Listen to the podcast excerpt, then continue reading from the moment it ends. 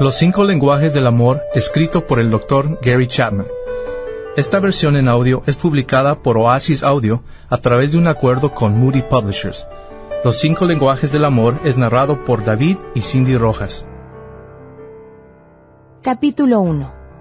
¿Qué le pasa al amor después de la boda? A 30.000 pies de altura, en algún lugar entre Buffalo y Dallas, puso su revista en el bolsillo de su asiento, se volvió hacia mí y me preguntó, ¿En qué trabaja usted? Hago consejería matrimonial y dirijo seminarios para el enriquecimiento del matrimonio, dije prosaicamente. Siempre he querido preguntar esto a alguien, dijo. ¿Qué pasa con el amor después que uno se casa? Renunciando a mis esperanzas de echar una siesta, le dije, ¿Qué quiere decir? Bueno, dijo, he estado casado tres veces y cada vez era maravilloso antes de que nos casáramos, pero de alguna manera después de la boda todo se derrumbaba. Todo el amor que pensaba que tenía hacia ella y el amor que ella parecía tenerme se esfumaba. Soy una persona medianamente inteligente, dirijo un buen negocio, pero no lo entiendo. ¿Por cuánto tiempo he estado casado? le pregunté. La primera vez más o menos diez años. La segunda vez estuvimos casados tres años y la última casi seis. ¿Su amor se esfumaba inmediatamente después de la boda o era una pérdida gradual? inquirí. Bueno, la segunda vez todo fue mal desde el principio. No sé lo que pasó. En realidad pensaba que nos amábamos, pero la luna de miel fue un desastre y nunca nos recuperamos. Nos conocimos solamente seis meses. Fue un romance rápido, fue verdaderamente emocionante, pero después del matrimonio fue una batalla desde el principio. En mi primer matrimonio tuvimos tres o cuatro años antes de que naciera el niño. Después que el niño nació, ella le dio toda su atención y yo ya no le importaba. Era como si su única meta en la vida hubiera sido tener un niño. Después de eso, ya no me necesitaba más. ¿Le dijo eso a ella? pregunté. Oh, sí. Me dijo que estaba loco. Me dijo que no entendía lo que significaba ser una enfermera veinticuatro horas diarias.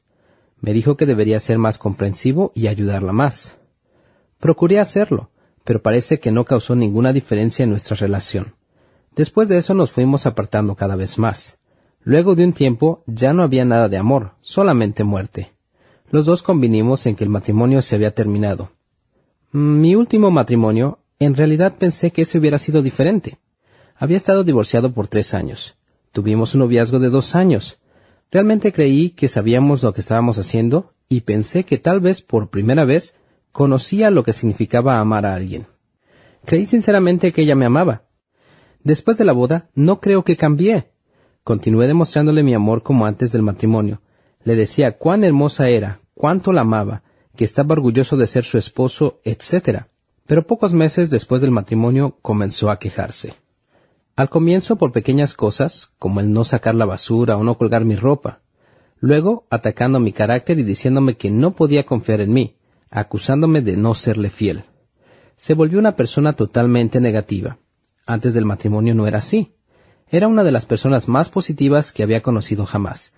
Eso era lo que más me atraía de ella. Nunca se quejaba de nada, todo lo que yo hacía era maravilloso, pero una vez que nos casamos, nada me salía bien. Honestamente no sé qué pasó. Con el tiempo, perdí mi amor por ella y comencé a sentirme ofendido. Obviamente ella no me amaba. Reconocimos que no sacábamos nada viviendo juntos, así que nos separamos. Eso fue hace un año. Mi pregunta es, ¿qué pasa con el amor después de casarse? ¿Es mi experiencia normal? ¿Es por eso que tenemos tantos divorcios en nuestro país? No puedo creer que me haya sucedido tres veces. ¿Y los que no se divorcian aprenden a vivir sin amor? ¿O es que el amor en verdad permanece vivo en algunos matrimonios? Y si es así, ¿cómo hacen? Las preguntas que me hacía mi compañero de viaje, sentado en el asiento 5A, son las preguntas que miles de personas casadas y divorciadas se hacen hoy en día. Algunos preguntan a los amigos, otros a los consejeros y a los clérigos, y otros se preguntan a sí mismos. A veces las respuestas son dadas en la jerga de la investigación psicológica, lo cual es casi incomprensible. Otras veces se expresan de manera humorística y folclórica. La mayoría de las bromas y de las frases de condolencia tienen algo de verdad, pero son como darle una aspirina a una persona que tiene cáncer. El deseo de amor romántico en el matrimonio está profundamente enraizado en nuestra estructura psicológica. Casi todas las revistas populares tienen por lo menos un artículo en cada número sobre cómo mantener vivo el amor en el matrimonio. Abundan los libros sobre el tema. Las charlas de radio y televisión tratan de eso. Mantener vivo el amor en nuestro matrimonio es un asunto muy serio. Con todos los libros, revistas y toda la ayuda disponible, ¿por qué es que tan pocas parejas parecen haber encontrado el secreto para mantener vivo el amor después de la boda? ¿Por qué es que una pareja puede asistir a un taller de comunicaciones, oír ideas maravillosas sobre cómo mejorar la comunicación, regresar a casa y encontrarse totalmente incapacitadas para poner en práctica los patrones de comunicación demostrados? ¿Cómo es que leemos el artículo de una revista sobre las 101 formas de expresar amor a su cónyuge, seleccionamos dos o tres de ellas que nos parecen especialmente buenas para nosotros, las probamos y nuestro cónyuge ni siquiera reconoce nuestro esfuerzo? Renunciamos a las otras 98 formas y regresamos a la vida de costumbre. Si queremos ser efectivos comunicadores de amor, debemos estar dispuestos a aprender el lenguaje amoroso más importante de nuestro cónyuge. La respuesta a estas preguntas es el propósito de este libro. Esto no significa que los libros y artículos ya publicados no sean de valor. El problema es que hemos pasado por alto una verdad fundamental. Las personas hablan diferentes lenguajes de amor.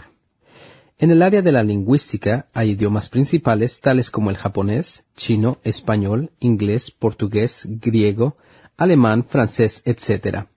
La mayoría de nosotros crecimos aprendiendo el idioma de nuestros padres y parientes, el cual viene a ser nuestra primera y principal lengua, la nativa.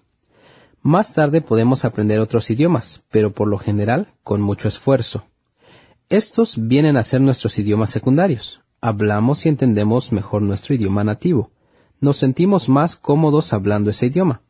Mientras más usamos un idioma secundario, mejor nos sentiremos conversando en él. Si hablamos solamente nuestro idioma principal y nos encontramos con alguien que habla solamente su idioma principal, que es diferente del nuestro, nuestra comunicación será limitada. Debemos ayudarnos con señales, gruñidos, dibujos o representaciones de nuestras ideas. Podemos comunicarnos, pero es difícil.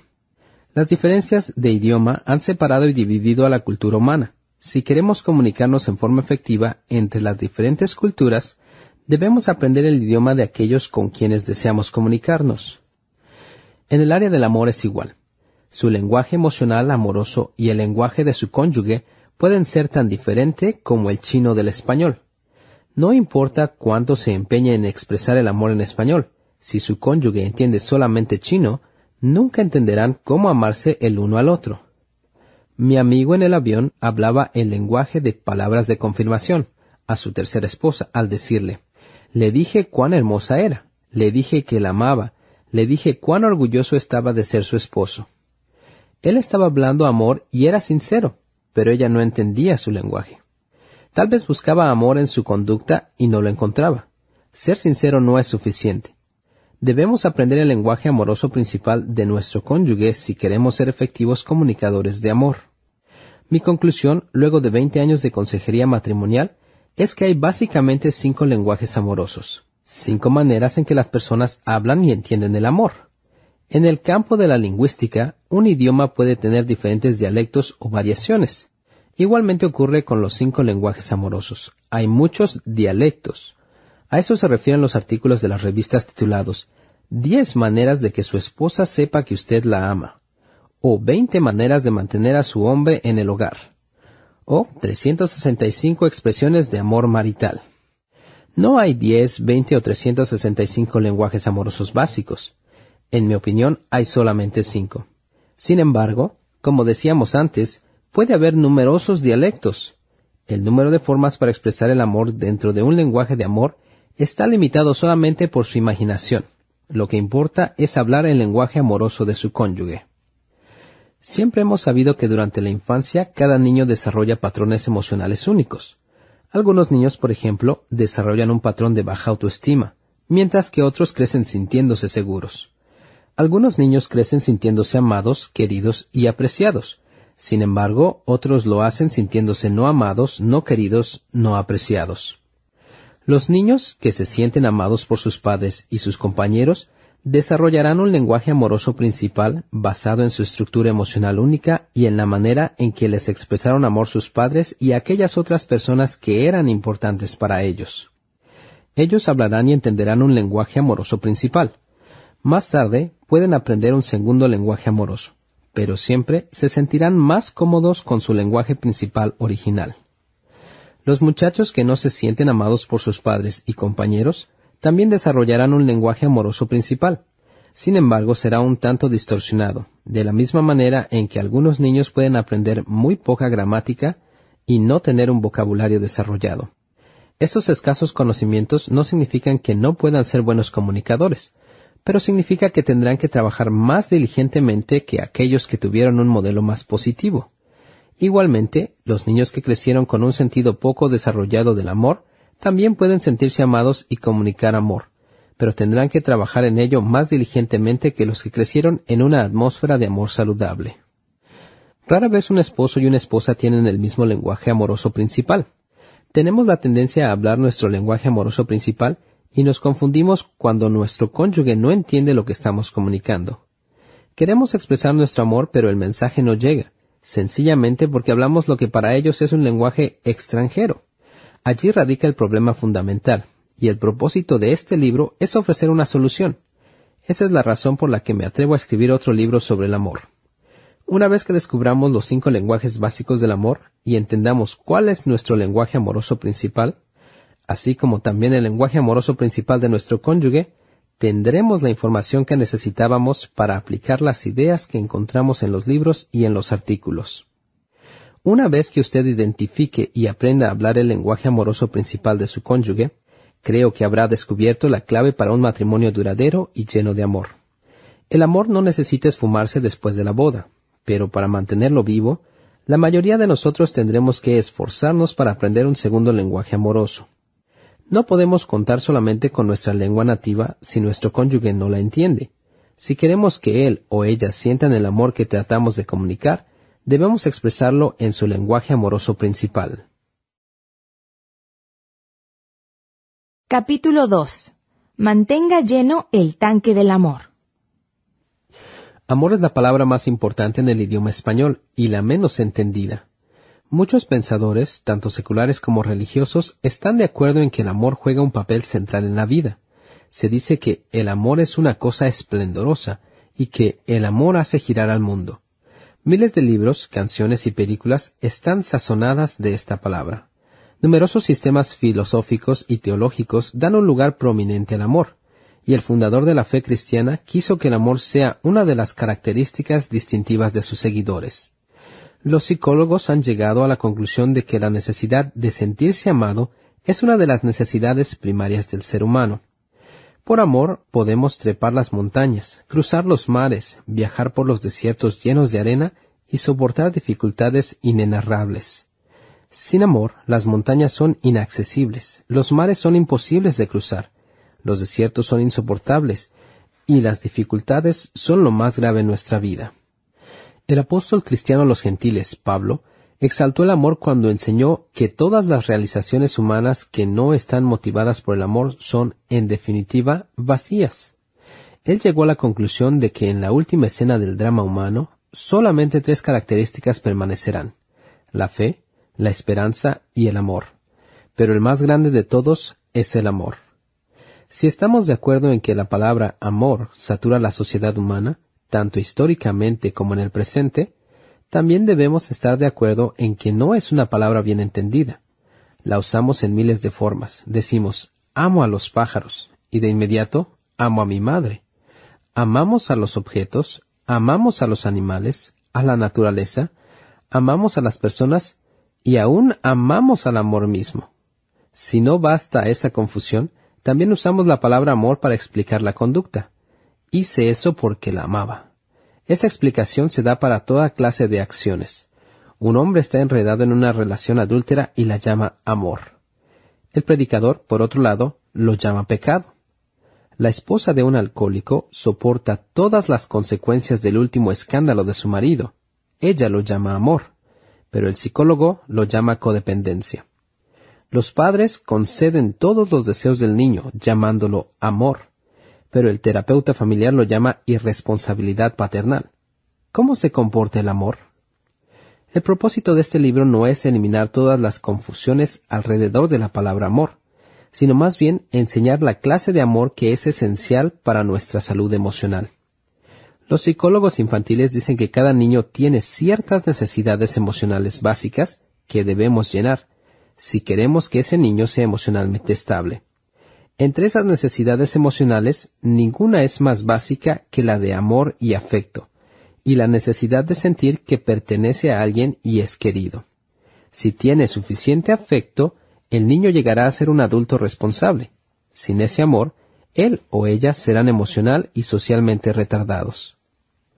Me gustó la metáfora la primera vez que la oí. Dentro de cada niño hay un tanque emocional, el cual debe ser llenado de amor. Cuando un niño se siente verdaderamente amado, crecerá normalmente, pero cuando el tanque de amor está vacío, el niño se comportará mal. Gran parte del mal comportamiento de los niños se debe a los anhelos de un tanque de amor vacío. Según lo dijera el doctor Ross Campbell, un psiquiatra especializado en el tratamiento de niños y adolescentes. Mientras escuchaba eso, pensé en los cientos de padres que habían desfilado por mi oficina contándome las fechorías de sus hijos. Nunca había visto un tanque de amor vacío dentro de esos niños, pero sí había visto las consecuencias que eso había producido. Su mal comportamiento era una búsqueda equivocada del amor que no sintieron. Estaban buscando amor en lugares equivocados y por caminos equivocados. En el corazón de la existencia humana se encuentra el deseo de tener intimidad y de ser amado por otro. El matrimonio está diseñado para llenar esa necesidad de intimidad y amor. Recuerdo a Ashley, quien a los 13 años de edad estaba siendo tratada de una enfermedad transmitida sexualmente. Sus padres estaban destrozados, estaban enojados con Ashley y se sentían mal con la escuela a la que culpaban por enseñarle sobre el sexo. ¿Por qué hizo eso? se preguntaban. Cuando conversé con Ashley, ella me contó del divorcio de sus padres cuando tenía seis años. Pensé que mi padre se había ido porque no me amaba, dijo. Cuando mi madre se volvió a casar yo tenía diez años y sentí que ella ya tenía alguien quien la amara, pero por mi parte todavía no tenía a nadie quien me amara a mí. Tenía mucha necesidad de que me amaran. Entonces conocí a este muchacho en la escuela. Era mayor que yo, pero me gustaba. No lo podía creer. Era amable conmigo y en un momento realmente sentí que me amaba. No quería tener relaciones sexuales, pero quería sentirme amada. El tanque de amor de Ashley había estado vacío por muchos años. Su madre y su padrastro habían provisto algunas de sus necesidades físicas, pero no se habían dado cuenta de la profunda lucha emocional que se libraba dentro de ella. Ciertamente amaban a Ashley y pensaban que ella sentía su amor. No fue sino hasta cuando ya era casi demasiado tarde que descubrieron que no habían estado hablando el lenguaje de amor primario de Ashley. La necesidad de amor, sin embargo, no es simplemente un fenómeno de la infancia. Esa necesidad continúa en la edad adulta y en el matrimonio. La experiencia de enamorarse llena temporalmente esa necesidad, pero es, inevitablemente, una solución momentánea, y tal como aprenderemos más adelante, tiene un lapso limitado y predecible en la vida. Cuando descendemos de la cima de la obsesión del enamoramiento, la necesidad de amor resurge porque es parte de nuestra naturaleza está en el centro de nuestros deseos emocionales. Necesitamos amor antes de enamorarnos y lo necesitaremos mientras vivamos. La necesidad de sentirse amado por el cónyuge está en el centro de los deseos maritales. Un hombre me dijo recientemente, ¿de qué sirve la casa, los automóviles, la playa y todo lo demás si tu esposa no te ama? ¿Entiende lo que decía realmente? Más que cualquier cosa, quiero que mi esposa me ame, las cosas materiales no reemplazan al amor humano. Una esposa me decía, me ignora todo el día y luego quiere meterse en la cama conmigo. Detesto eso. Ella no es una esposa que odia el sexo, es una esposa que ansía desesperadamente amor. Algo en nuestra naturaleza clama por el amor de otro. La soledad es devastadora para la psiquis humana. Es por eso que el confinamiento solitario se considera como uno de los castigos más crueles. En el corazón de la existencia humana se encuentra el deseo de tener intimidad y de ser amado por otro. El matrimonio está diseñado para llenar esa necesidad de intimidad y amor. Por eso las antiguas escrituras bíblicas se referían al esposo y a la esposa como una sola carne. Eso no significaba que los individuos perderían su identidad, significaba que entrarían en la vida del otro, por lo que exhortaban tanto al esposo como a la esposa para que se amaran el uno al otro. Desde Platón hasta Peck, los escritores han hecho énfasis en la importancia del amor en el matrimonio. Pero si el amor es importante, también es esquivo. He escuchado a muchas parejas contar su secreto dolor. Algunas vinieron a verme porque su dolor interior se había vuelto insoportable. Otras vinieron porque habían comprendido que sus patrones de conducta o el mal comportamiento de su cónyuge estaban destruyendo el matrimonio. Algunas vinieron simplemente para decirme que ya no querían continuar casados. Sus sueños de vivir felices para siempre se habían estrellado contra las duras paredes de la realidad. Una y otra vez he oído las palabras Nuestro amor se ha terminado, nuestra relación ha muerto. Nos sentíamos cerca, pero ahora no. Ya no disfrutamos de estar el uno con el otro. No llenamos las necesidades del uno y del otro. Sus historias dan testimonios de que los adultos, al igual que los niños, tienen también sus tanques de amor. ¿Podría ser que en lo más profundo de estas parejas heridas exista un invisible tanque de amor con su medidor señalando que está vacío? ¿Podría ser que el mal comportamiento, el alejamiento, las palabras groseras y la crítica fueran el resultado de un tanque vacío? Si pudiéramos encontrar una manera de llenarlo, ¿podría renacer el matrimonio? Con un tanque lleno, ¿podrían las parejas crear un clima emocional en el que fuera posible tratar las diferencias y resolver los conflictos? ¿Podría ese tanque ser la clave que hiciera funcionar el matrimonio? Esas preguntas me llevaron a hacer un largo viaje. En el camino descubrí los simples pero poderosos principios contenidos en este libro. El viaje me ha llevado no solamente a través de veinte años de consejería matrimonial, sino a los corazones y a las mentes de cientos de parejas a través de todos los Estados Unidos. Desde Seattle hasta Miami, las parejas me han invitado a las recámaras de sus matrimonios y hemos conversado con toda franqueza. Los ejemplos que hay en este libro están sacados de la vida real. Solamente los nombres y los lugares han sido cambiados para proteger la privacidad de aquellos individuos que han hablado con tanta libertad. Estoy convencido de que mantener lleno el tanque del amor es tan importante para el matrimonio como es mantener el nivel correcto del aceite para el automóvil. Manejar su matrimonio con un tanque de amor vacío puede ser mucho más grave que tratar de manejar su carro sin aceite. Lo que usted está leyendo tiene el potencial para salvar a miles de matrimonios y puede aún mejorar el clima emocional de un buen matrimonio. Cualquiera que sea la calidad de su matrimonio ahora, siempre puede ser mejor. Advertencia. Entender los cinco lenguajes del amor y aprender a hablar el lenguaje principal de amor de su cónyuge puede afectar radicalmente la conducta de él o ella. Las personas se comportan en forma diferente cuando sus tanques del amor están llenos. Antes que examinemos los cinco lenguajes del amor, sin embargo, debemos dirigirnos a un importante pero confuso fenómeno, la eufórica experiencia de enamorarse. Capítulo 3. El enamoramiento. Ella se presentó en mi oficina sin ninguna cita previa y preguntó a mi secretaria si podía verme por cinco minutos. Había conocido a Janice durante 18 años. Tenía 36 y nunca se había casado. Había estado con varios hombres, con uno por seis años, con otro por tres y con varios más por periodos cortos. De tiempo en tiempo me había pedido citas para tratar de alguna dificultad en particular con alguna de sus relaciones. Era por naturaleza una persona disciplinada, consciente, organizada, cuidadosa y afectuosa. Presentarse en mi oficina sin ser anunciada era algo que no estaba de acuerdo con su manera de ser. Pensé, debe estar en alguna crisis terrible para venir sin haber hecho una cita previamente. Le dije a mi secretaria que la dejara pasar. Cuando entró, esperé verla romper en llanto y contarme una trágica historia tan pronto se cerrara la puerta. En vez de eso, virtualmente se deslizó en mi oficina radiante de emoción. ¿Cómo estás ahora, Janice? le pregunté. Maravillosamente bien, me contestó. Nunca he estado mejor en mi vida. Me voy a casar. ¿Verdad? dije, revelando mi sorpresa. ¿Con quién y cuándo? Con David Gillespie, exclamó, en septiembre. Es emocionante. ¿Qué tiempo hace que lo conoces? Tres semanas. Sé que es una locura, doctor Chapman, después de todas las personas que he conocido y de todas las veces que he estado cerca de casarme.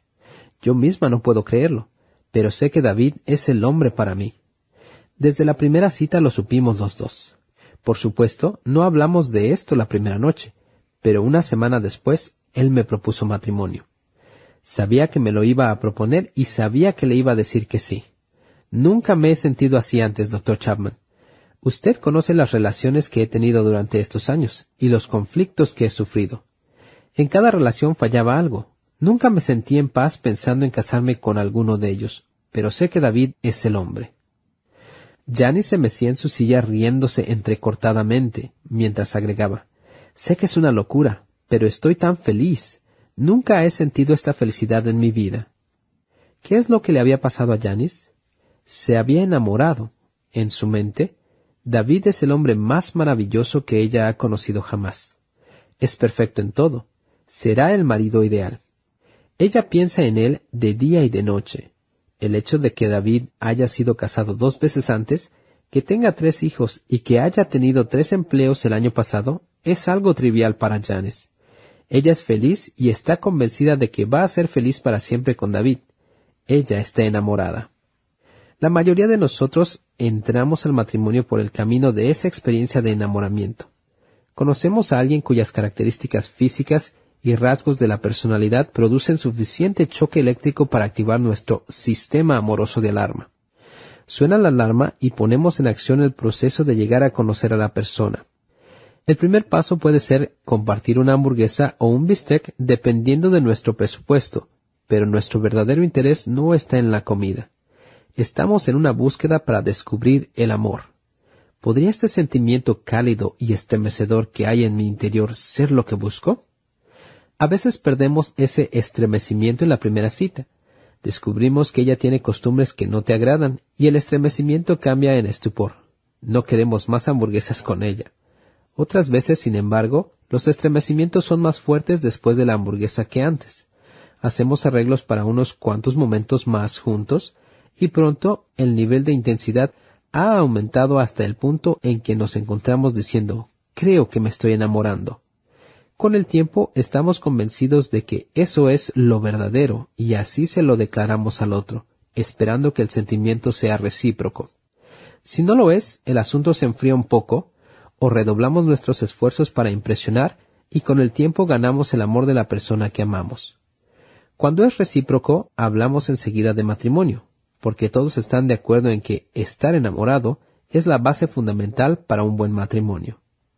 Nuestros sueños antes del matrimonio son de dicha conyugal. Es difícil creer otra cosa cuando estamos enamorados. En su apogeo, la experiencia de estar enamorados es eufórica.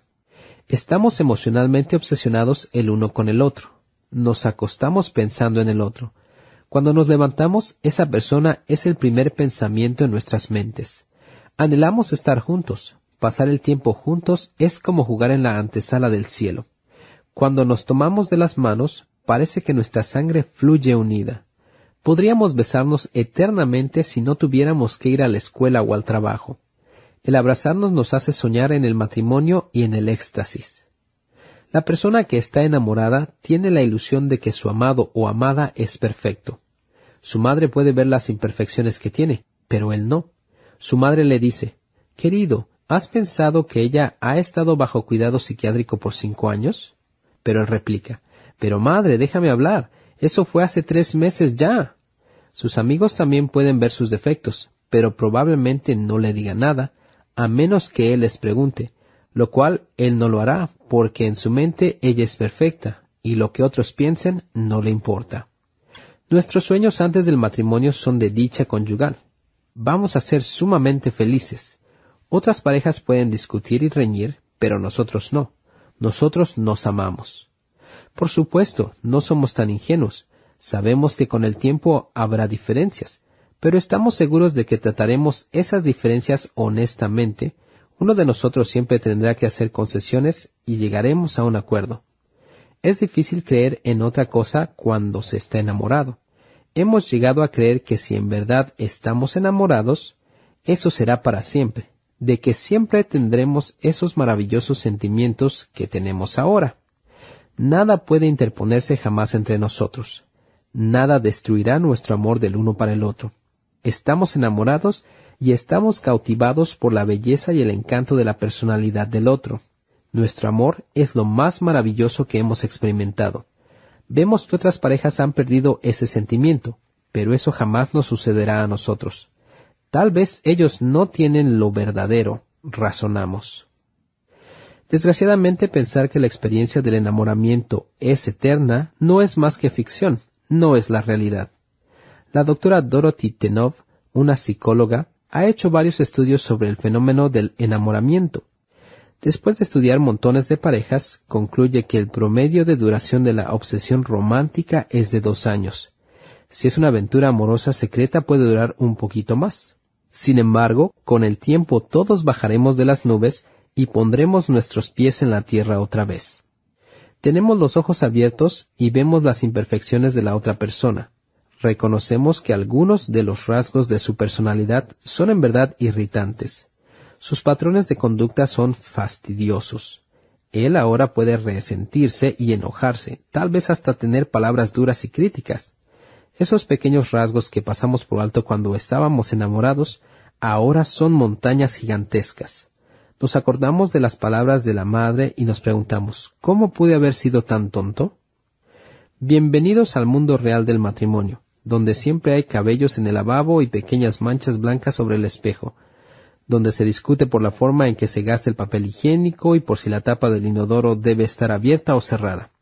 Es un mundo en donde los zapatos no caminan solos hasta el ropero, y los cajones de la cómoda no se cierran por sí mismos donde las chaquetas no les gusta colgarse ni las medias se meten en la lavadora cuando está funcionando.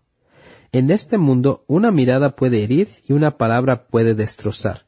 Los amantes íntimos se convierten en enemigos y el matrimonio es un campo de batalla. ¿Qué pasó con la experiencia del enamoramiento? Tal vez fue una ilusión que nos engañó para que firmáramos nuestros nombres sobre el formulario matrimonial, para bien o para mal. No se sorprendan de que tantos lleguen a maldecir el matrimonio y al cónyuge que una vez amaron. Después de todo, si fuimos engañados, tenemos el derecho de enojarnos. ¿Tuvimos realmente lo verdadero? Pienso que sí. El problema fue información errónea. La mala información fue la idea de que la obsesión del enamoramiento duraría para siempre. Debíamos haber sabido mejor. Una observación fortuita nos hubiera enseñado que si las personas permanecieran obsesionadas, todos estaríamos en serias dificultades. Las ondas del impacto harían tambalear los negocios, la industria, la iglesia, la educación y el resto de la sociedad. ¿Por qué? Porque las personas que están enamoradas pierden interés en otros asuntos. Por eso lo llamamos obsesión. El estudiante universitario que pone su cabeza sobre sus rodillas, enamorado, ve bajar sus calificaciones. Es difícil estudiar cuando se está enamorado. Mañana tienes un examen sobre la guerra de 1812, pero ¿a quién le importa la guerra de 1812? Cuando estás enamorado todo lo demás parece sin importancia. Un hombre me dijo, Doctor Chapman, mi trabajo está desintegrándose. ¿Qué quiere decir? le pregunté. Conocí a esta muchacha, me enamoré y no puedo hacer nada. No puedo concentrar mi mente en mi trabajo. Paso todo el día pensando en ella. La euforia del enamoramiento nos da la ilusión de que tenemos una íntima relación. Sentimos que pertenecemos el uno al otro. Pensamos que podemos vencer todos los problemas. Nos sentimos altruistas hacia el otro. Como dijo un joven en relación con su enamorada, no puedo concebir que yo haga nada que la pudiera herir. Mi único deseo es hacerla feliz haría lo que quiera porque sea feliz. Tal obsesión nos da la falsa sensación de que nuestras actitudes egocéntricas han sido erradicadas y que hemos llegado a ser una especie de Madre Teresa, queriendo dar todo para el bien de la persona que amamos. La razón por la que hacemos eso con tanta libertad es porque estamos sinceramente convencidos de que la persona que amamos siente lo mismo hacia nosotros. Creemos que ella va a llenar nuestras necesidades, que Él nos ama como lo amamos, y que nunca hará nada que nos lastime. Esa manera de pensar es poco realista. No es que no seamos sinceros en lo que pensamos y sentimos, sino que no somos realistas. No contamos con la realidad de la naturaleza humana. Somos egocéntricos por naturaleza. Nuestro mundo gira alrededor nuestro. Ninguno de nosotros es totalmente altruista. La euforia de la experiencia del enamoramiento solamente nos da esa ilusión. Una vez que la experiencia de enamorarse ha seguido su curso natural, recuerde que el promedio de duración del enamoramiento es de dos años, regresaremos al mundo de la realidad y volveremos a ser nosotros mismos. Él expresará sus deseos, pero sus deseos serán diferentes de los de ella. Él desea sexo, pero ella está demasiado cansada. Él quiere comprar un auto nuevo, pero ella dice, eso es absurdo. Ella quiere visitar a sus padres, pero él dice, no me gusta pasar mucho tiempo con tu familia. Él quiere participar en el torneo de fútbol y ella responde, amas al fútbol más que a mí. Poco a poco la ilusión de la intimidad se esfuma y los deseos individuales, emociones, pensamientos y patrones de conducta se ejercen solos. Ya son dos individuos, sus mentes no se han fundido en una y sus emociones se han mezclado solo brevemente en el océano del amor. Ahora las olas de la realidad comienzan a separarlos. Ya no se quieren y en este punto quieren irse, separarse, divorciarse y proponerse a buscar una nueva experiencia de enamoramiento o comenzar a trabajar arduamente para aprender a amarse el uno al otro sin la euforia de la obsesión del enamoramiento. La experiencia del enamoramiento no se centra en nuestro propio crecimiento ni en el crecimiento y desarrollo de la otra persona. Más bien, nos da el sentido de que hemos llegado a un punto. Algunos investigadores, entre ellos el psiquiatra M. Scott Peck y la psicóloga Dorothy Tenov, han llegado a la conclusión de que a la experiencia del enamoramiento no debe llamarse amor, después de todo. La doctora Tenov acuñó la palabra limerance para la experiencia del enamoramiento, para distinguir esa experiencia de lo que ella considera el verdadero amor. El doctor Peck concluye que la experiencia de enamorarse no es el verdadero amor por tres razones. Primero, enamorarse no es un acto de la voluntad o una decisión de la conciencia. No importa cuánto queramos enamorarnos, no podemos hacer que eso suceda. Por otro lado, podemos no estar buscando la experiencia cuando ésta nos sobreviene. A menudo nos enamoramos en momentos inoportunos y de personas que no pensábamos. Segundo, enamorarse no es el amor real porque es algo sin esfuerzo. Lo que quiera que hagamos en este estado de enamoramiento requiere poca disciplina o esfuerzo consciente de nuestra parte. Las largas y costosas llamadas telefónicas que nos hacemos el uno al otro, el dinero que gastamos viajando para vernos el uno al otro, los regalos que nos damos, los proyectos de trabajo que hacemos, no significan nada para nosotros. Así como el instinto natural de un pájaro lo manda construir un nido, así el instinto natural de la experiencia del enamoramiento nos empuja a hacer cosas extravagantes y nada naturales del uno para con el otro. Tercero, el que está enamorado no está genuinamente interesado en fomentar el crecimiento personal del otro. Si tenemos algún propósito en mente cuando nos enamoramos es acabar con nuestra propia soledad y posiblemente asegurar este resultado por medio del matrimonio. La experiencia del enamoramiento no se centra en nuestro propio crecimiento, ni en el crecimiento ni desarrollo de la otra persona más bien nos da el sentido de que hemos llegado a un punto y que no necesitamos crecer más. Estamos en el apogeo de la felicidad de la vida y nuestro único deseo es permanecer allí. Ciertamente la persona amada no necesita crecer porque es perfecta, simplemente esperamos que permanezca perfecta. Si el enamorarse no es verdadero amor, entonces, ¿qué es? El doctor Peck concluye que es un componente instintivo genéticamente determinado de acoplamiento de la conducta. En otras palabras, la caída temporal de las fronteras del ego, que es lo que constituye enamorarse, es una respuesta estereotipada de los seres humanos a una configuración del impulso sexual interno y el estímulo sexual externo, lo que sirve para incrementar la probabilidad del apareamiento sexual, a fin de asegurar la supervivencia de la especie. Sea que estemos o no de acuerdo con esa conclusión, los que nos hemos enamorado y hemos salido de esa condición probablemente estemos de acuerdo en que esa experiencia nos catapulta a la órbita emocional como ninguna otra cosa que hayamos experimentado.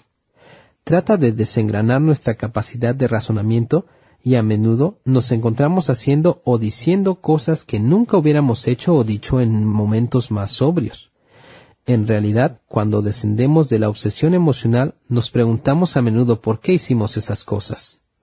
Cuando bajan las olas de la emoción y regresamos al mundo real donde nuestras diferencias se aclaran, ¿cuántos de nosotros nos hemos preguntado, ¿por qué nos casamos? No nos ponemos de acuerdo en nada. Sin embargo, en la cúspide del enamoramiento pensábamos que estábamos de acuerdo en todo, al menos en todo lo que era importante. ¿No significa eso que, habiendo caído en la trampa del matrimonio por la ilusión de estar enamorados, nos enfrentamos ahora con dos opciones? Uno, ¿estamos destinados a una vida de miseria con nuestro cónyuge? O dos, ¿debemos saltar del barco y probar de nuevo? Nuestra generación ha optado por la última, mientras que la pasada generación a menudo escogía la primera. Antes de concluir automáticamente de que hemos hecho la mejor decisión, tal vez debamos examinar los datos. Al presente, en Estados Unidos, 40% de los matrimonios casados en primeras nupcias terminan en divorcio. 60% de los realizados en segundas nupcias y 75% de aquellos realizados en terceras terminan de la misma manera. Aparentemente la posibilidad de un matrimonio más feliz la segunda y la tercera vez no es muy remota. Las investigaciones parecen demostrar que hay una tercera y mejor alternativa podemos reconocer la experiencia del enamoramiento sencillamente por lo que es, una subida emocional temporal y procurar encontrar el verdadero amor con nuestro cónyuge. Esta segunda clase de amor es emocional por naturaleza, pero no obsesivo. Es un amor que junta a la razón y a la emoción. Involucra un acto de la voluntad y requiere disciplina, mientras que reconoce la necesidad del crecimiento personal. Nuestra necesidad emocional más básica no es enamorarnos, sino ser verdaderamente amados por otro. Conocer un amor que brota de la razón y de la decisión, no del instinto. Necesito ser amado por alguien que decida amarme, que vea en mí algo digno de amar. Esa clase de amor requiere esfuerzo y disciplina. Es la decisión de emplear la energía en un esfuerzo que beneficie a la otra persona. Sabiendo que su vida será enriquecida por su esfuerzo, usted también encontrará un sentido de satisfacción, la satisfacción de haber amado verdaderamente a otro. Esto no requiere la euforia de la experiencia del enamoramiento. En realidad, la experiencia del verdadero amor no puede comenzar hasta que la experiencia del enamoramiento no haya seguido su curso. El amor racional, volitivo, es la clase de amor al que los sabios siempre nos han llamado a ejercer no podemos atribuirnos el crédito por las cosas buenas y generosas que hacemos mientras estamos bajo la influencia de la obsesión. Somos empujados y llevados por una fuerza instintiva que va más allá de nuestro comportamiento normal. Pero si una vez que volvemos al mundo real decidimos ser bondadosos y generosos, eso es amor verdadero. La necesidad de amor debe ser llenada si queremos tener salud emocional. Los adultos casados ansían sentir el afecto y el amor de sus cónyuges. Nos sentimos seguros cuando nos convencemos de que nuestra pareja nos acepta, nos quiere y desea nuestro bienestar. Durante la etapa del enamoramiento sentimos todas esas emociones. Estábamos en el cielo mientras duró. Nuestra equivocación fue pensar que duraría para siempre. Pero esa obsesión no tenía que durar para siempre. En el libro de texto del matrimonio, eso no es sino la introducción. El corazón del libro es el amor racional, volitivo. Esa es la clase de amor al que los sabios siempre nos han llamado. Es intencional. Son buenas noticias para los casados que han perdido todos sus sentimientos de enamoramiento. Si el amor es una decisión, entonces ellos tienen la capacidad de amar después de que la obsesión del enamoramiento ha muerto y de que han regresado al mundo real. Esa clase de amor comienza con una actitud, con una manera de pensar. El amor es esa actitud que dice, estoy casado contigo y decido cuidar de tus intereses.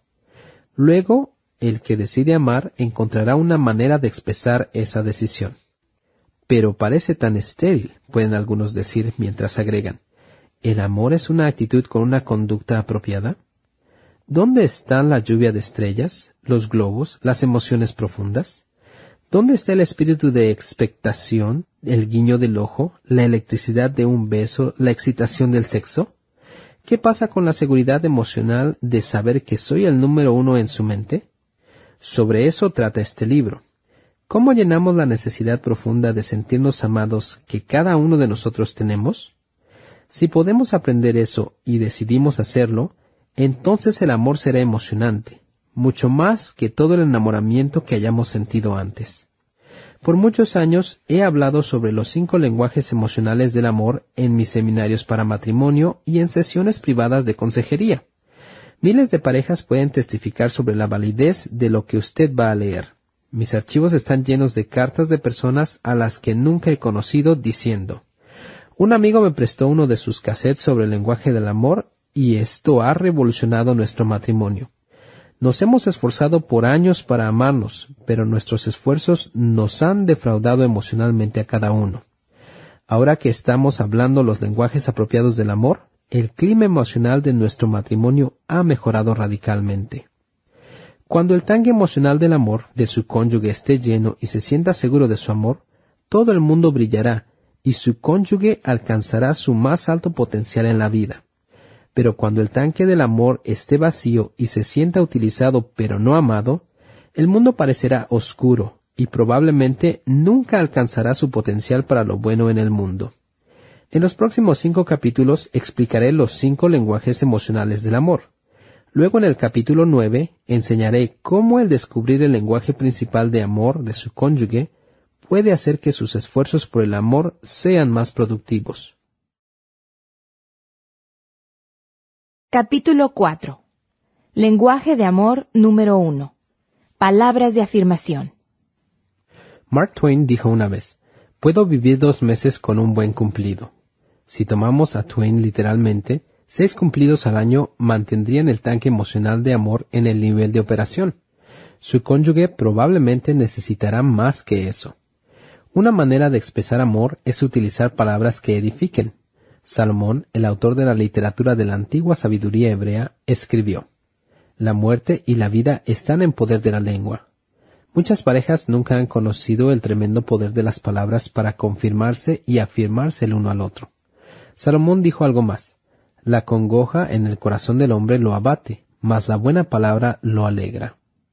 Los cumplidos verbales o las palabras de aprecio son poderosos comunicadores de amor se expresan mejor en afirmaciones directas y simples tales como Te ves muy bien con ese vestido.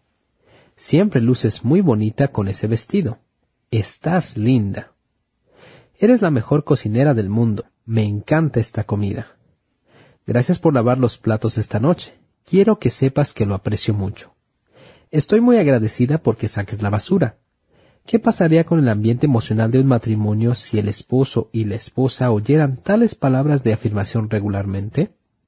Hace varios años estaba sentado en mi oficina con la puerta abierta.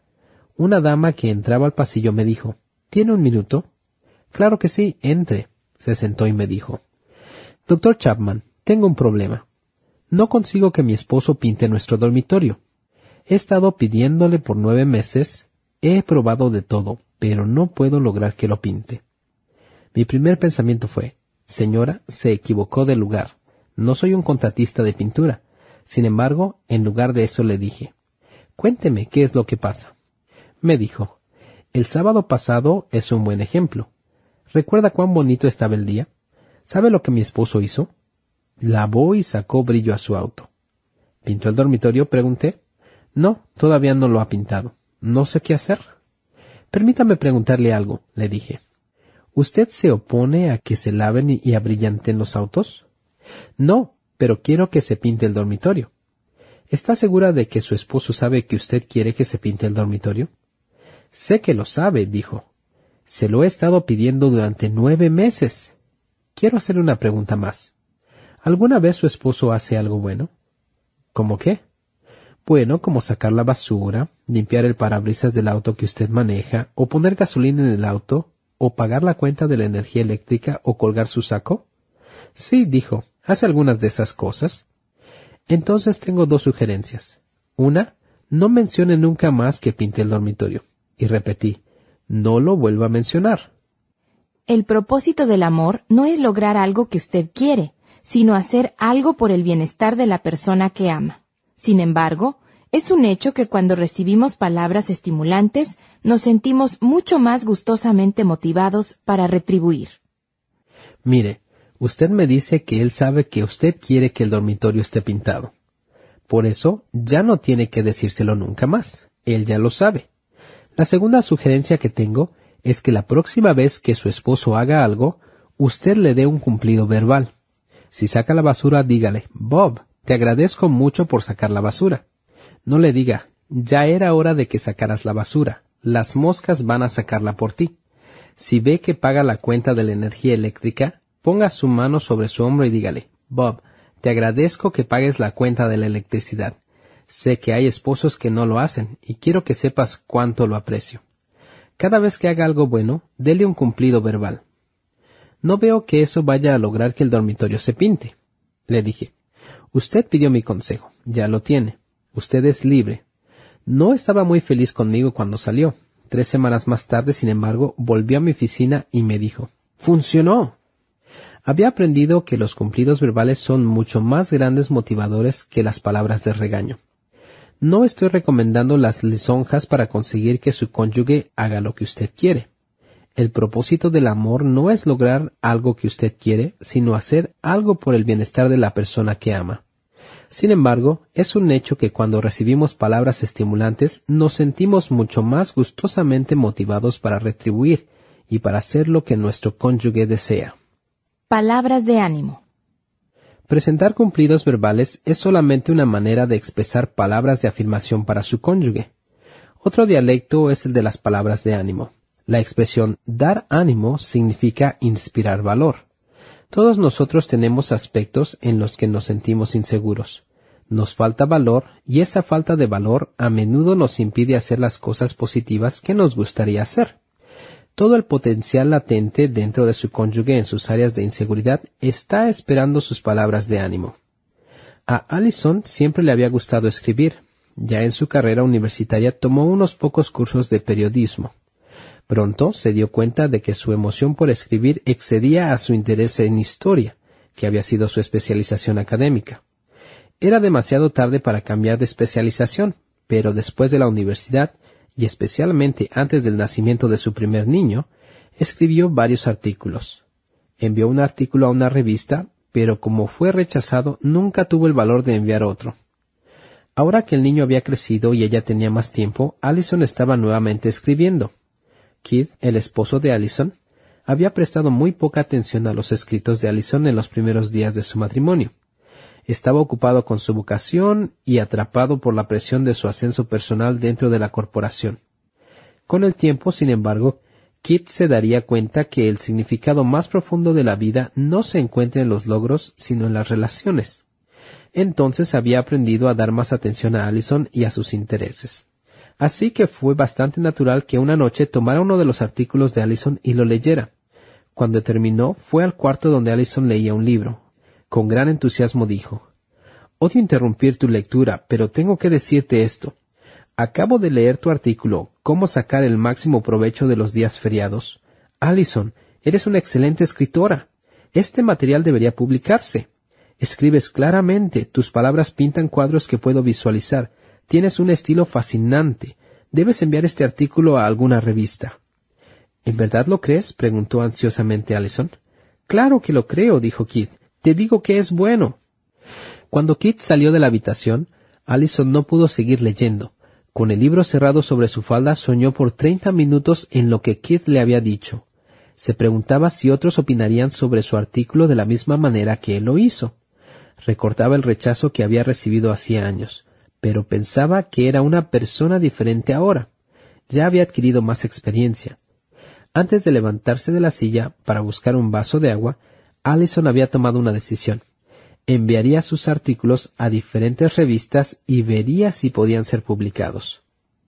Aquellas animadoras palabras de Keith fueron pronunciadas hace catorce años. Desde entonces, Allison ha tenido numerosos artículos publicados y ahora tiene un contrato para escribir un libro. Ella es una excelente escritora, pero necesitó las palabras animadoras de su esposo, que la inspiraran para dar el primer paso en el difícil proceso de ver un artículo publicado. Tal vez su cónyuge tiene cierto potencial no desarrollado en uno o más aspectos de su vida. Ese potencial puede estar esperando sus palabras animadoras. Tal vez necesita matricularse en un curso para desarrollar ese potencial. O tal vez necesita conocer a algunas personas que hayan triunfado en ese campo y que puedan darle discernimiento sobre el próximo paso que debe tomar. Sus palabras pueden dar a su cónyuge el valor necesario para dar ese primer paso. Por favor, tome en cuenta que no hablo de presionar a su cónyuge para que haga lo que usted quiere. Hablo de animarlo a desarrollar un interés que ya tiene. Por ejemplo, algunos esposos presionan a sus esposas para perder peso. El esposo dice, estoy animándola. Pero a la esposa esto le suena como una condenación. Solamente cuando una persona quiere perder peso, puede usted animarla a hacerlo. Mientras no tenga el deseo, sus palabras caerán en la categoría de predicación. Tales palabras rara vez animan. Casi siempre se oyen como palabras de juicio destinadas a producir culpa. No expresan amor, sino rechazo. El animar requiere simpatizar y ver el mundo desde la perspectiva de su cónyuge. Debemos primero saber qué es lo importante para nuestro cónyuge. Si a pesar de todo su cónyuge dice, creo que este otoño debo matricularme en un programa para perder peso, entonces usted tiene la oportunidad de darle palabras de ánimo, unas palabras animadoras que sonarían así. Si te decides a hacerlo, será un éxito. Esa es una de las cosas que me gustan de ti. Cuando te propones hacer algo, lo haces. Si eso es lo que quieres hacer, ciertamente haré todo lo que esté a mi alcance para ayudarte. Y no te preocupes sobre el costo del programa. Si eso es lo que quieres hacer, encontraremos el dinero. Tales palabras darán a su cónyuge el ánimo para telefonear enseguida al centro especializado para perder peso. El animar requiere simpatizar y ver el mundo desde la perspectiva de su cónyuge. Debemos saber primero qué es lo importante para nuestro cónyuge. Solo entonces podemos dar ánimo. Con esas palabras tratamos de decir, lo sé, me preocupo, estoy contigo. ¿Cómo puedo ayudarte? Estamos tratando de demostrar que creemos en él y en sus capacidades. Le estamos dando crédito y estímulo. La mayoría de nosotros tenemos más potencial del que nunca desarrollamos. Lo que nos detiene es a menudo la falta de valor. Un cónyuge amante puede suministrar todos esos catalizadores importantes. Por supuesto, las palabras animadoras pueden ser difíciles de expresar. Puede ser que no sean su lenguaje principal de amor. Puede costarle un gran esfuerzo aprender este segundo lenguaje. Así será especialmente si usted tiene una manera de hablar crítica y condenatoria, pero le aseguro que vale la pena el esfuerzo. Palabras amables. El amor es bondad. Por lo tanto, si vamos a comunicar amor verbalmente, debemos usar palabras bondadosas. Eso tiene que ver con la manera en que hablamos. La misma frase puede tener dos significados diferentes dependiendo de cómo la diga. La declaración te quiero, dicha con bondad y ternura, puede ser una genuina expresión de amor. Pero ¿qué pasa con la frase te quiero? Los signos de interrogación cambian todo el sentido de estas dos palabras. A veces nuestras palabras dicen una cosa, pero el tono de nuestra voz dice otra. Enviamos mensajes dobles. Por lo general nuestro cónyuge interpretará nuestro mensaje por nuestro tono de voz, no necesariamente por las palabras que usamos. La frase me encantaría lavar los platos esta noche, dicha en un tono burlón, no será recibida como una expresión de amor. Por otro lado, podemos expresar dolor, tristeza y aún ira de una manera amable, y será una expresión de amor. Me siento desilusionado y dolido porque no me ofreciste tu ayuda esta noche dicho de una manera franca y bondadosa, es una expresión de amor. La persona que habla quiere ser conocida por su cónyuge. Está dando los pasos para forjar intimidad manifestando sus sentimientos. Está buscando una oportunidad para hablar de una herida, a fin de hallar curación. Las mismas palabras expresadas con una voz alta y grosera no serán una expresión de amor, sino de condenación y juicio. La manera en la que hablamos es absolutamente importante, un antiguo sabio dijo una vez, la suave respuesta quita la ira. Cuando su cónyuge está enojado, trastornado y hablando palabras descomedidas, si usted quiere ser amoroso, no debe responderle de la misma manera, sino con palabras suaves. Él o ella recibirá lo que usted dice como una información sobre su estado emocional. Lo dejará hablar de su dolor, de su ira y percepción de los acontecimientos procurará ponerse en su lugar y ver el asunto con los ojos de él, para luego expresar suave y bondadosamente su comprensión de la razón por la que se siente de esa manera. Si ha actuado mal con él, usted querrá reconocer su error y luego pedir perdón. Si su motivación es diferente de la de él, usted explicará la suya bondadosamente. Usted buscará entendimiento y reconciliación y no tratará de demostrar que su propia percepción es la única manera lógica de interpretar lo que ha sucedido. Ese es amor maduro, amor al que debemos aspirar si queremos tener un matrimonio floreciente. El amor no guarda un puntaje de errores. El amor no revive los fracasos pasados. Ninguno de nosotros es perfecto. En el matrimonio no siempre hacemos lo mejor o lo que es justo. A veces hemos hecho o dicho cosas hirientes a nuestro cónyuge. No podemos borrar el pasado, solamente podemos confesarlo y aceptar que estuvo mal. Podemos pedir perdón y tratar de actuar de manera diferente en el futuro. Después de haber confesado mi fracaso y pedido perdón, no puedo hacer nada más para mitigar el dolor que pude haber causado a mi esposa. Cuando he sido ofendido por mi esposa y ella dolorosamente me ha confesado la falta y me ha pedido perdón, tengo la opción de la condena o el perdón. Si escojo la condena y trato de pagarle de la misma manera o hacer que pague por su error, me estoy haciendo el juez y haciendo de ella la malvada. La intimidad se vuelve imposible. Sin embargo, si escojo perdonar, la intimidad puede restaurarse. El perdón es la forma del amor. Estoy sorprendido de cuántos individuos mezclan el nuevo día con el ayer. Insisten en traer al presente los fracasos del ayer y al hacerlo arruinan un día potencialmente maravilloso. No puedo creer lo que hiciste. Creo que nunca lo olvidaré. No puedes saber cuánto me heriste.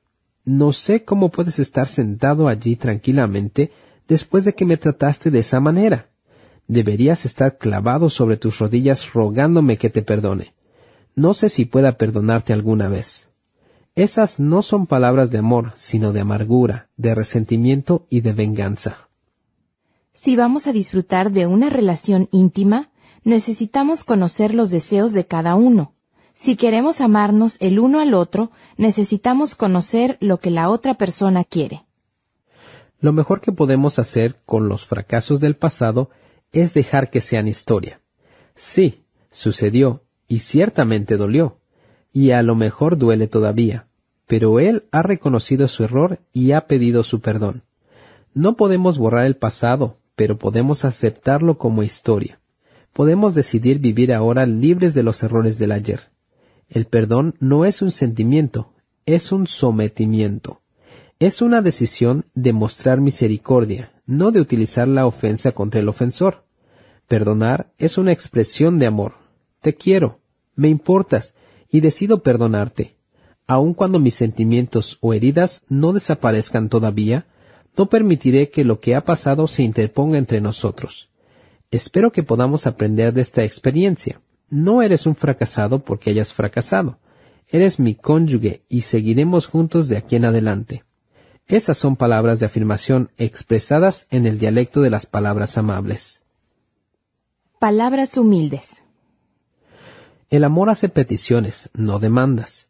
Cuando demando cosas de mi cónyuge, llego a ser un padre y él un hijo.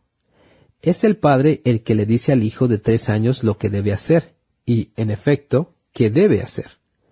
Y eso es necesario porque el hijo de tres años no sabe cómo navegar en las tormentosas aguas de la vida. En el matrimonio, sin embargo, somos iguales, compañeros adultos. Si vamos a tener una relación íntima, necesitamos conocer los deseos de cada uno. Si queremos amarnos el uno al otro, necesitamos conocer lo que la otra persona quiere. La manera en que le expresamos esos deseos, sin embargo, es absolutamente importante. Si vienen como demandas, hemos borrado la posibilidad de la intimidad y alejamos a nuestro cónyuge de nuestro lado. Si hacemos conocer nuestras necesidades y deseos como peticiones, estamos dando una guía, no un ultimátum. El esposo que dice, ¿te acuerdas de esos pasteles de manzana que haces? ¿Sería posible que hicieras uno esta semana? Me encantan. Está dando a su esposa una guía de cómo amarlo y así estrechar su intimidad. Por otro lado, el esposo que dice, No he tenido un pastel de manzana desde que el niño nació. No puedo imaginarme que no haya tenido un pastel de manzana en 18 años. Ha dejado de ser adulto y ha retrocedido a la conducta de un adolescente. Tales demandas no favorecen la intimidad.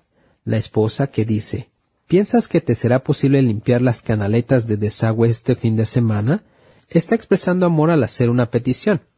Pero la esposa que dice, si no limpias esas canaletas pronto, van a hacer caer la casa. Ya hay árboles creciendo en ellos. Ella ha dejado de amar y se ha convertido en una madre dominante. Cuando hace una petición a su cónyuge, usted está afirmando su valor y capacidad. En esencia, usted está dando a entender que él o ella tiene algo o puede hacer algo que es importante y valioso para usted. Cuando usted hace demandas, ya no es un amante, sino un tirano. Su cónyuge no se sentirá afirmado, sino empequeñecido. Una petición conlleva un elemento de decisión. Su compañero puede escoger aceptar su petición o negarla, porque el amor es siempre una decisión. Esto es lo que lo hace significativo.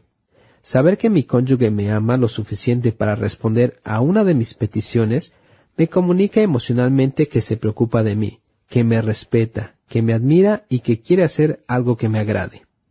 No podemos obtener amor por la vía de la demanda. Mi cónyuge puede cumplir con mis demandas, pero eso no es una expresión de amor. Es un acto de temor o de culpa o de cualquier otra emoción, pero no de amor. Así, una petición crea la posibilidad de una expresión de amor, mientras que una demanda ahoga esa posibilidad. Varios dialectos. Las palabras de afirmación son uno de los cinco lenguajes básicos de amor. Dentro de ese lenguaje, sin embargo, hay muchos dialectos. Ya hemos hablado de unos pocos, y hay muchos más. Se han escrito volúmenes enteros y numerosos artículos sobre estos dialectos. Todos ellos tienen en común el uso de palabras que afirman al cónyuge. El psicólogo William James dijo que la necesidad más profunda del hombre era la de sentirse apreciado. Las palabras de afirmación llenarán esa necesidad en muchos individuos. Si usted no es un hombre o mujer de palabras, si ese no es su lenguaje principal de amor, pero cree que puede ser el lenguaje principal de amor de su cónyuge, permítame sugerirle que lleve una libreta de notas titulada Palabras de afirmación. Cuando lea un artículo o libro sobre el amor, escriba las palabras de afirmación que encuentre. Cuando oiga una conferencia sobre el amor o escuche a algún amigo diciendo algo positivo sobre otra persona, escríbalo. Con el tiempo usted coleccionará una buena lista de palabras de afirmación, las que puede usar para comunicar amor a su cónyuge. También puede probar usando palabras indirectas de afirmación, es decir, diciendo cosas positivas de su cónyuge cuando él o ella no está presente. En cualquier momento, alguien se lo contará a su cónyuge y usted tendrá todo el crédito para el amor. Dígale a la madre de su esposa qué linda es su esposa, cuando su suegra le cuente a ella lo que usted dijo, tenga por seguro estará ampliado y usted conseguirá aún más crédito. También hable bien de su cónyuge frente a otros cuando él o ella esté presente. Cuando lo honren públicamente por algún triunfo, participe ese homenaje con su cónyuge. Puede también escribir palabras de afirmación. Las palabras escritas tienen la ventaja de que pueden ser leídas una y otra vez aprendí una importante lección sobre las palabras de afirmación y los lenguajes del amor en Little Rock, Arkansas. Visité a Bill y Betty en un hermoso día de primavera. Vivían en un grupo de casas con una cerca blanca de estacas, césped verde y flores de primavera en plena hermosura. Era idílico. Una vez adentro descubrí que el idealismo terminó. Su matrimonio estaba en ruinas. Luego de doce años y dos hijos, se preguntaban por qué se habían casado parecían disentir en todo. En lo único que estaban de acuerdo era en que ambos amaban a los niños. A medida que contaban su historia me di cuenta que Bill era un adicto al trabajo y que tenía poco tiempo para Betty. Ella trabajaba medio tiempo, más que nada para estar fuera de la casa. Su método de enfrentarse con el problema era separándose. Trataban de poner distancia entre ellos para que sus conflictos no les parecieran tan grandes, pero el indicador de nivel en ambos tanques de amor decía vacío. Me dijeron que habían buscado consejería matrimonial, pero parecía que no hacían muchos progresos. Asistieron a mi seminario para matrimonios y al siguiente día yo ya salía del pueblo. Probablemente este sería mi último encuentro con Bill y Betty, por lo que decidí hacer todo mi esfuerzo. Empleé una hora con cada uno de ellos, en forma separada. Escuché con mucha atención ambas historias y descubrí que a pesar del vacío de su relación y sus muchos desacuerdos, reconocían y apreciaban ciertas cosas el uno en el otro. Bob reconoció, es una buena madre, también una buena ama de casa y una excelente cocinera cuando decide cocinar, pero no me da ningún afecto. Trabajo todo lo que puedo y no hay ninguna señal de aprecio hacia mí. En mi conversación con Betty, ella aceptó que Bill era un excelente proveedor para la familia. Pero, se quejó, no hace nada en la casa para ayudarme y nunca tiene tiempo para mí. ¿Qué sacamos teniendo la casa, el automóvil y todas las demás cosas si nunca disfrutamos de ellas juntos? Con esa información decidí enfocar mi consejo haciendo solamente una sugerencia a cada uno de ellos. Dije a Bob y a Betty, separadamente, que cada uno de ellos tenía la clave para cambiar el clima emocional del matrimonio. Esa clave, dije, es expresar aprecio verbal por las cosas que a uno le gusta de la otra persona y, por el momento, suspender sus quejas sobre las cosas que no les gusta. Revisamos los comentarios positivos que ya habían hecho el uno y el otro, y los ayudé a cada uno a escribir una lista de esos rasgos positivos. Bill se centró en las actividades de Betty como madre, ama de casa y cocinera. La lista de Betty se centró en el trabajo intenso y en la provisión económica para la familia.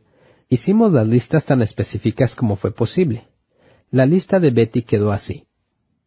Él no ha perdido un día del trabajo en 12 años. Es agresivo en su trabajo. Ha recibido varias promociones en su trabajo. Paga la casa cada mes. También paga la cuenta de la electricidad, el gas y el agua. Nos compró un vehículo de paseo hace tres años. Corta el pasto o paga para que alguien lo haga en la primavera y en el verano. Recoge las hojas o paga para que alguien lo haga en el otoño provee mucho dinero para la alimentación y el vestuario de la familia. Saca la basura por lo menos una vez al mes. Me da dinero para comprar regalos de Navidad para la familia. Está de acuerdo en que puedo utilizar el dinero que gano en mi trabajo de medio tiempo de la manera que desee. La lista de Bill quedó así. Arregla las camas todos los días. Pasa la aspiradora a la casa cada semana. Despacha a los niños para la escuela todas las mañanas con un buen desayuno. Prepara la cena por lo menos tres días a la semana. Compra los víveres, ayuda a los niños con sus tareas. Lleva a los niños a la escuela y a la iglesia. Enseña en el primer grado en la escuela dominical. Lleva mi ropa a la lavandería. A veces lava y plancha. Le sugerí que añadieran a la lista las cosas que notaran en las semanas siguientes. También les sugerí que dos veces por semana escogieran un rasgo positivo y expresaran apreciación verbal al cónyuge por eso. Les di una indicación más. Le dije a Betty que si Bill le daba un cumplido, ella no debía darle a él un cumplido en el mismo momento, sino que más bien debía recibirlo y decir gracias por decirme eso. A Bill le dije lo mismo, y los animé a que lo pusieran en práctica cada semana durante dos meses, y que si lo encontraban útil podrían continuar así. Si el experimento no ayudaba a mejorar el ambiente emocional del matrimonio, podrían cancelarlo como otro intento fallido. Al día siguiente tomé el avión y regresé a casa. Escribí una nota para recordarme de llamar a Bill y a Betty dos meses más tarde para ver qué había pasado. Cuando los llamé a mediados del verano, solicité hablar con cada uno separadamente. Me sorprendió saber que la actitud de Bill había dado un gigantesco paso adelante. Él se había imaginado que yo había dado a Betty el mismo consejo que le di a él, pero todo estaba bien. Le encantaba. Ella estaba apreciando su trabajo y su provisión para la familia. En verdad me ha hecho sentir hombre de nuevo.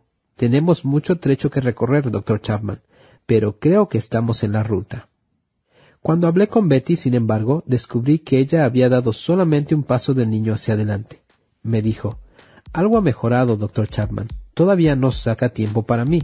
Todavía está demasiado ocupado en el trabajo, por lo que nunca tenemos un tiempo juntos. Cuando escuché a Betty, se hizo la luz. Supe que había hecho un descubrimiento importante. El lenguaje de amor de una persona no es necesariamente el lenguaje de amor de otra. Era obvio que el lenguaje principal de amor de Bill eran las palabras de afirmación. Era un gran trabajador, disfrutaba de su trabajo, pero lo que más quería de su esposa era expresiones de aprecio por su trabajo. Ese patrón se estableció probablemente en su infancia, y esa necesidad de afirmación verbal no era menos importante en su vida adulta. Betty, por otro lado, estaba emocionalmente clamando por algo más. Las palabras positivas eran muy buenas, pero su profundo anhelo emocional era por algo más. Eso nos lleva al lenguaje de amor número 2.